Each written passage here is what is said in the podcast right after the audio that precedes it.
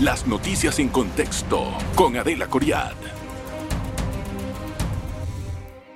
Le doy la más cordial bienvenida a nuestro programa En Contexto. Hoy le voy a hablar acerca, bueno, vamos a tratar de analizar un poco las elecciones del Partido Panameñista para la escogencia de los diputados al Parlacén. Salió de primero el expresidente Varela y algunos otros después, gente que trabajaba en su gobierno. Esto pues ha sido hasta cierto punto criticado por la opinión pública internacional y nacional en el sentido de que es una situación en la que él criticaba anteriormente al señor Martinelli o justo antes de que él entrara a este eh, a la presidencia decía que él no iba a hacerse miembro del Parlacén, etcétera. Bueno, ya quedó metido y postulado prácticamente. Y vamos a hablar acerca de también la alianza territorial que se había planteado entre el partido panameñista PP y el partido eh, CD, con nuestro invitado. Gracias, José Antonio, bienvenido. Gracias, Adelita. Gracias, José Antonio Domínguez, es miembro del partido eh, panameñista, es exministro también y también es exdiputado. Así es que es una persona que tiene conocimiento en todos los niveles. Bienvenido. Gracias, Adelita, y saludos a todos los televidentes. Eh, sí, Gracias. El, el tema que me has presentado de la elección de los miembros para el Parlacén, las propuestas que el Partido Panameñista ha eh, presentado, yo creo que el único que es realmente cuestionado por la opinión pública es el señor Varela. Y es por las razones que tú esbozaste y que han estado esbozando en el pasado. Eh, el partido no puede impedir que un miembro se postule para este cargo. Empecemos por ahí. Solamente se le impide cuando un miembro ha sido encontrado culpable y tiene un fallo en su contra. No es el caso de ninguno de los postulados. Sé que decir que el señor Varela es culpable es, no, no, es incorrecto. no, no podemos hablar de eso. Eso no, se puede decir. que es corrupto, tampoco se puede decir. Eso le toca, eso le toca a las autoridades. Eso lo hicieron los gringos. Ya le dijeron que él era un corrupto. Eso, pero. aquí eh, nosotros no podemos declarar culpabilidad. eso no es así. Así es. Sin embargo, tus acciones dicen mucho de lo que tú eh, eres o pretendes hacer ver que eres. Si yo he criticado de la forma que tanto él como el señor Martinelli criticaron el Parlacén, ¿por qué ahora a estas alturas no antes me metí al Parlacén? Antes tenía derecho por haber sido presidente. Ah, pero es que en ese momento eh, yo había dicho que no me iba a meter, pero tampoco tenía ningún caso abierto. abierto en proceso legal. No lo tenía. ¿Para qué me voy a meter en algo que no lo necesito? Yo siento que lo que ha sucedido eh, en este caso, y ha pasado no solamente en Panamá, en todos los países donde Odebrecht entró a trabajar, los funcionarios, así como los gobernantes, apostaban a que esta empresa iba a seguir pasando agachada como lo venía haciendo por décadas. Yo siempre lo he mencionado en las entrevistas, Odebrecht trató de entrar en Panamá con el gobierno de Endara. Endara se dio cuenta quién era Odebrecht. ¿Cómo se dio cuenta? Porque un presidente ¿Le ofrecieron que no tenga un sistema de, no voy a decir la, la palabra espionaje, suena mal, pero de inteligencia, que te informe todo lo que está sucediendo a tu, alrededor es un mal presidente. Sea que tienes que tener algún grado de inteligencia trabajando. Y a él le llegó la información.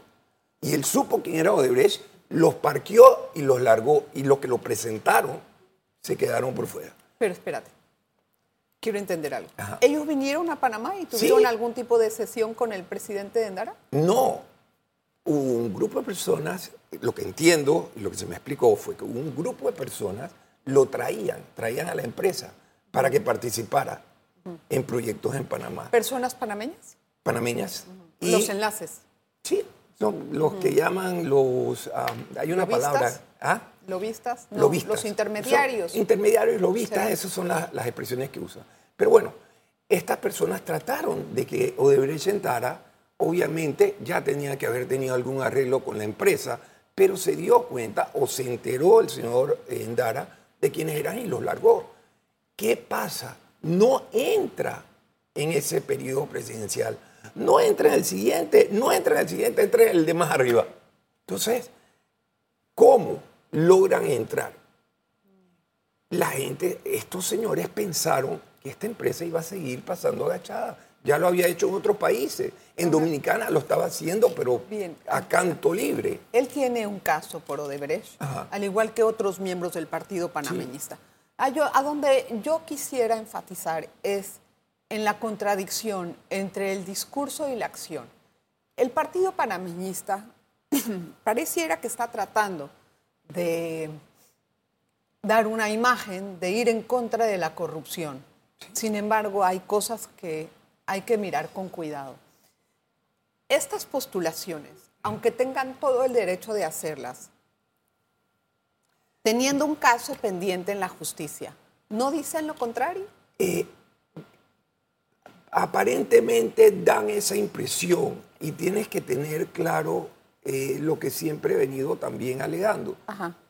Esta decisión de que participe o no como candidato al Parlacén, tal vez hubiese podido darse que no de haberse incluido más personas como candidatos al Parlacén, porque habían tantas posiciones y yo creo que justo él entraba dentro de las posiciones, o sea, él iba a poder participar como un miembro, o sea, como un candidato al Parlacén. El problema era la posición en que quedara en esa votación. Si él quiere asegurarse lo que la mayoría de la gente piensa que está buscando, que es irse a esconder a la- a cueva de ladrones, donde él, él y Martinelli lo determinaron así, él tenía que asegurarse de estar de primero.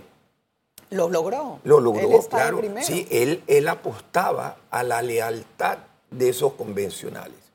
Personas que sintieron la necesidad de devolverle un favor al señor Varela, tal vez por la forma en que él los trató cuando estaba de presidente, porque les hizo O sea, una él- carreterita en, en Bueno. su comunidad. Bueno, Tal vez él tiene... pero importante, Adela, muy importante. Somos 245, más de 247 mil inscritos en el partido.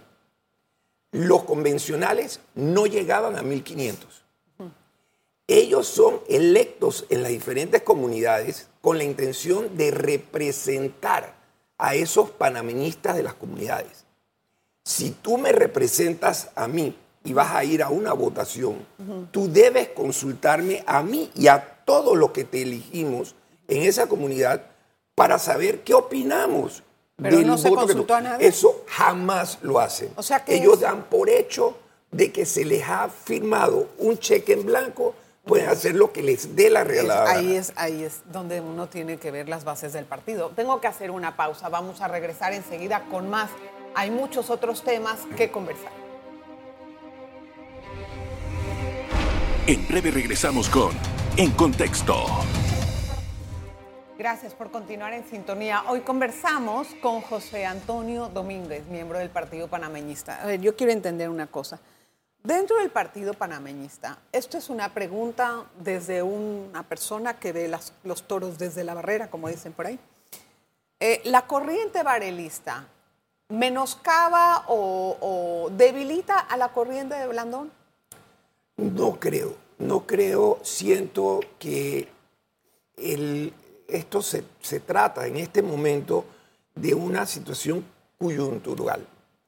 Eh, se debe a este problema de la elección como candidatos al Parlacén. O sea, ¿no cree Pero que le hace daño no, al, gobierno, fíjate, al partido ¿dónde- panameñista poner a? Varela y a, y a todas las personas en el Parlacén? O sea, haber decidido, incluso por partido, de, de- de- de poner eh, Bueno, candidatos para el. Parlacén. No podemos evitar el ponerlos. ¿Por qué no? Hay partidos que no lo hacen, simplemente no, no postulan a nadie. Bueno, yo, yo siento que están cumpliendo con su obligación de postular a gente en, en las diferentes eh, instituciones que nos toca postular.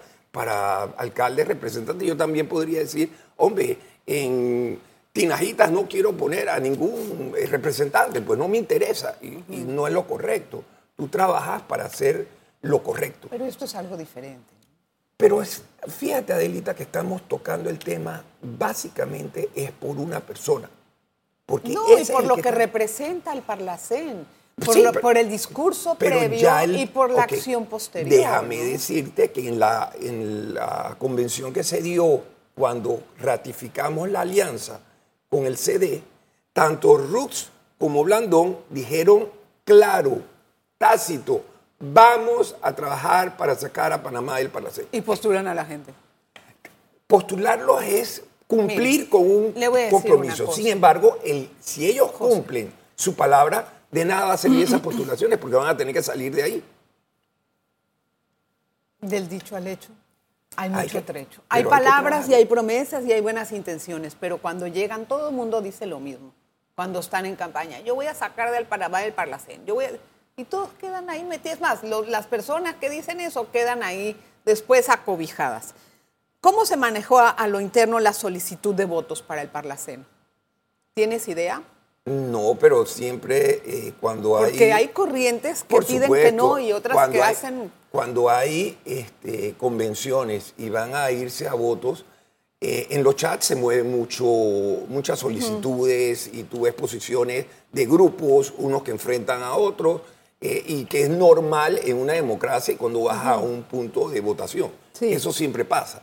Pero eh, corrientes hay, hay quienes dicen que en otros gobiernos, en otras eh, administraciones y posiblemente en la anterior también, se daba que cuando venía una convención A ver. rodaba de todo para convencer a convencionales que se diera algo que ellos buscaban. Voy a hacer una pregunta atrevida. Eh, ¿Será que de alguna forma Varela está tratando de escudarse, en el buen sentido de la palabra, eh, por si es que Martinelli sube al poder, no sufrir una persecución posible? Pregunto. Esa es una de las posturas de muchos convencionales que por esa razón apoyan a- o apoyaron la, la, eh, La postulación. la postulación de Varela, que tenían que protegerlo de un ataque atroz que puede venir de parte del señor Ricardo Martinelli de él subir al poder. Como Eh, lo hizo él con la Procuraduría Paralela en contra de algunas de las figuras de Martinelli. O sea, eh, yo, yo la verdad siento, eh, y siempre he actuado de una manera, yo, es que si yo no la debo, no la temo. Y si yo no tengo miedo de enfrentar eh, la justicia, que me investiguen. Claro. Yo no- a, a mí es la primera persona que me conviene que me investiguen y trataría de ayudar a la justicia para que se haga lo más rápido posible y así poder limpiar mi nombre. Que eso es lo que le, le recomiendo al señor Varela. Eso es lo que debería hacer. Si él, si él limpia su nombre, él tiene un proceso, pero si él logra limpiar su nombre, ¿qué derecho tiene el resto del mundo a, a señalarlo? Vamos a ver. Ninguno. Vamos a ver, nosotros estamos solamente haciendo análisis, pero él sí admite haber recibido donaciones y el otro perso también recibió donaciones y la otra y la juez dice, eh, perdón, la fiscalía alega de los movimientos en las cuentas bancarias. Eso es una situación que compromete eh, hasta cierto punto, según la fiscalía, la integridad del político, porque en realidad el esquema que usaba Odebrecht era ese, hacer lobby con los candidatos que iban en los primeros puestos, darles facilidades, darles esto, darles el otro, para que después cuando llegaran al poder tuvieran preferencia en las obras, les ayudaran a hacer los trabajos alrededor de las obras, quiere decir, decía que había que desalojar a alguien o no para hacer los trabajos. Así operaba Odebrecht. Adela, ¿te acuerdas que mencioné que trató de entrar esa empresa Sí. con Endara? Y sin embargo, Endara se pudo enterar de quién era Odebrecht y lo evitó que entrara en el país. ¿Tú crees o tienes una leve duda que el señor Juan Carlos Varela sabía quién era Odebrecht? Bueno, ya estaba en el gobierno Él- de Martín Torrijos. No, pero él, eh, Odebrecht estaba en el gobierno cuando él era vicepresidente. Ah, bueno, claro, obviamente, primero y, antes. y fue votado del gobierno por el señor Martinelli. O sea, él tiene que estar clarito Sí, de qué es lo que estaba pasando. Odebrecht. Estoy de acuerdo. Y, y otra, otro punto para, para terminar eso es de que yo te puedo dar garantías que el señor Varela sabía quién era Odebrecht. ¿Por qué me puede dar garantía, por ejemplo? Porque personalmente fui a hablar con él y poner las cartas sobre la mesa. Lo alertó acerca de las Por malas supuesto. prácticas. Y de hecho, una de las cosas que me llamó poderosamente la atención, recordando esa reunión que tuve con él, es que él me reconociera que cuando puse como condición, porque él decía que la única empresa que podía terminar a tiempo su proyecto insignia, la línea 2 del metro, era Odebrecht, y que esperaba que yo no atacara a la empresa eh, para que pudiera hacer el trabajo. Yo voy a atacar a quien cometa cualquier eh, acto indebido en nuestro país. Eso no me lo van a impedir. Yo voy a hacer mi trabajo como panameño. Y cuando le puse la posibilidad de que el grupo chino, el consorcio chino, lo pudiera hacer, la respuesta me llenó eh, de ¿Cuál fue? mucho eh, sentimientos encontrados. ¿Cómo tú me vas a responder a mí? Los chinos son más corruptos que los brasileños. Ah, de verdad. Está reconociendo que los brasileños son corruptos. Es lo que nos estamos refiriendo. Entonces, ¿cómo es posible que tú sabiendo eso todavía sigas adelante con el proyecto? Tengo que, Eso hacer, llama la atención. tengo que hacer otra pausa. No se vaya, por favor, de esta interesante conversación. Regresamos enseguida. En breve regresamos con En Contexto. Gracias por continuar en sintonía. Le agradezco su amable audiencia. Vamos a entrar en el caso de la alianza que se ha manejado. Una alianza, la nombran territorial entre los tres partidos, PP, eh, CD y Panameñista, que ellos ya están eh, juntos en este trabajo. Eh, lo que me llama la atención es algunas preguntas me nacen. Dicen en el papel que circularon en cuanto a las condiciones. La primera es que quieren reducir el presupuesto de la Asamblea Nacional, que se comprometan a eso.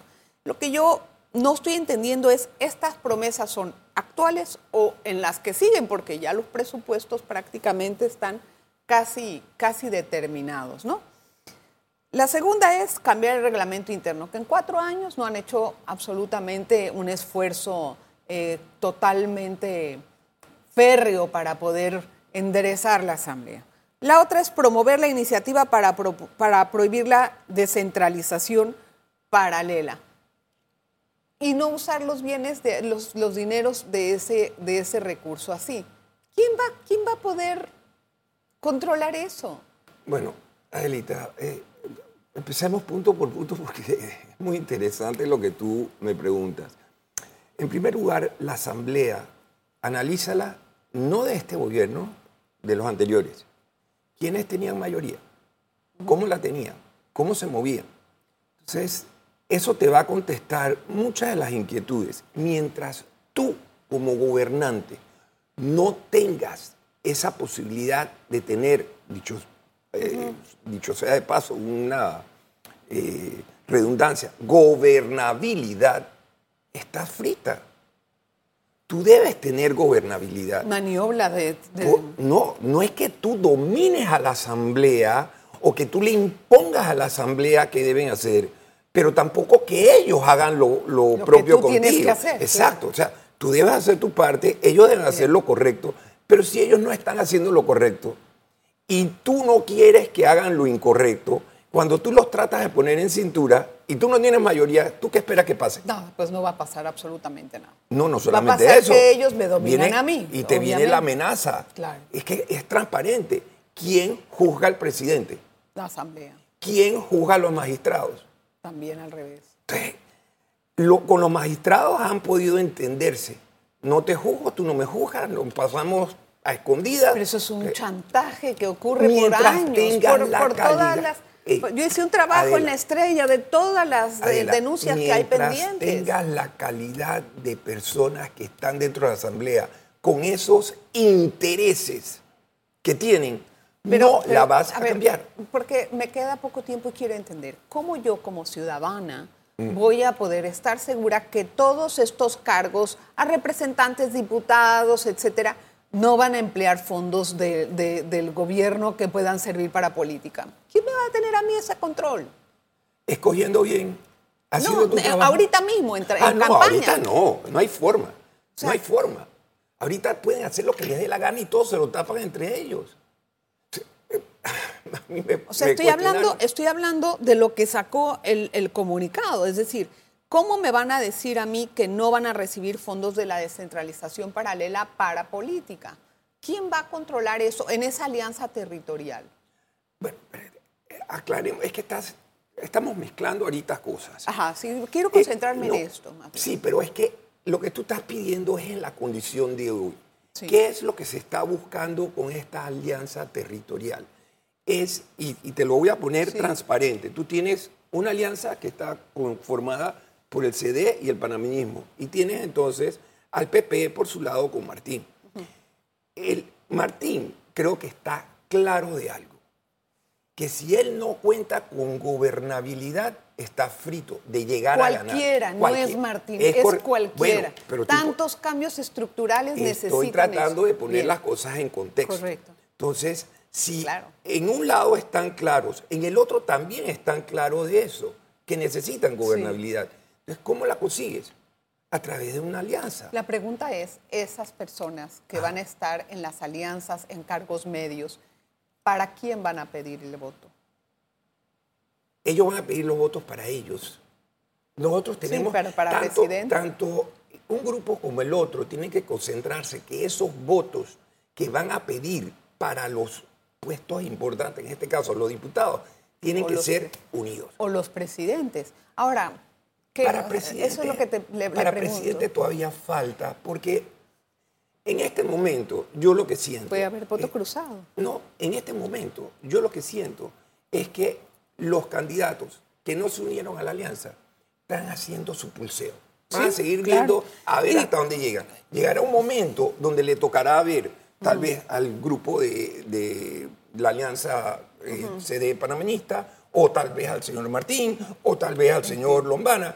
Y ven acá, no voy para ningún lado, lo que puedo hacer es hacer un daño al país, mejor Y- me echo para atrás, salgo de la papeleta y vamos a dirigir los votos a una alianza para asegurarnos que el país vaya por el buen camino. Vamos Esa a- debería ser la solución. Ok, la última pregunta en cortas palabras. ¿Cómo recibe la postulación de Marta Martinelli? ¿Es legal o no? Yo no soy abogado, eh, poco te puedo decir cómo la recibo, simplemente me, me da hasta una- un sentimiento eh, difícil de expresar. Una Sí. persona que ha Encontrado. visto... Sí, claro, una persona que ha visto cómo su pareja hace y deshace y destruye y, y de repente es algo como si nada hubiera pasado y no solamente eso, yo me voy a postular. ¿Qué está buscando? Bueno, ¿De verdad está me- pensando en país? Me parece que está buscando el señor Martinelli una persona de confianza en su cargo. Eso es lo que yo pienso que está Te hago una pregunta. Después de tú haber hecho lo que hiciste, ¿confiarías en alguien?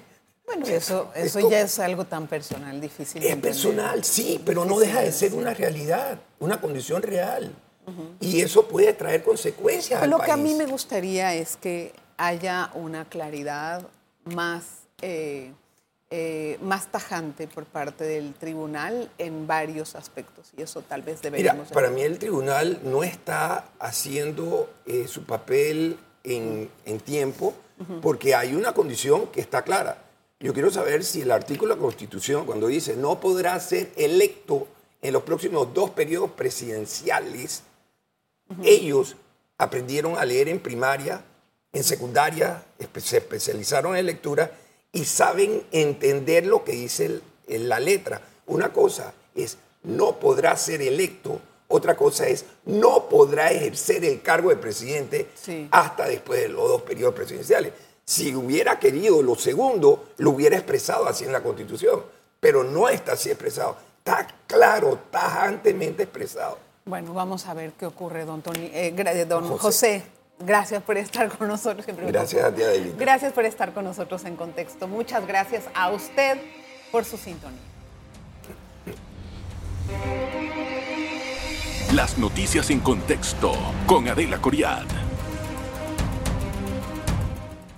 Revive este programa entrando al canal 1 de BOD de Tigo.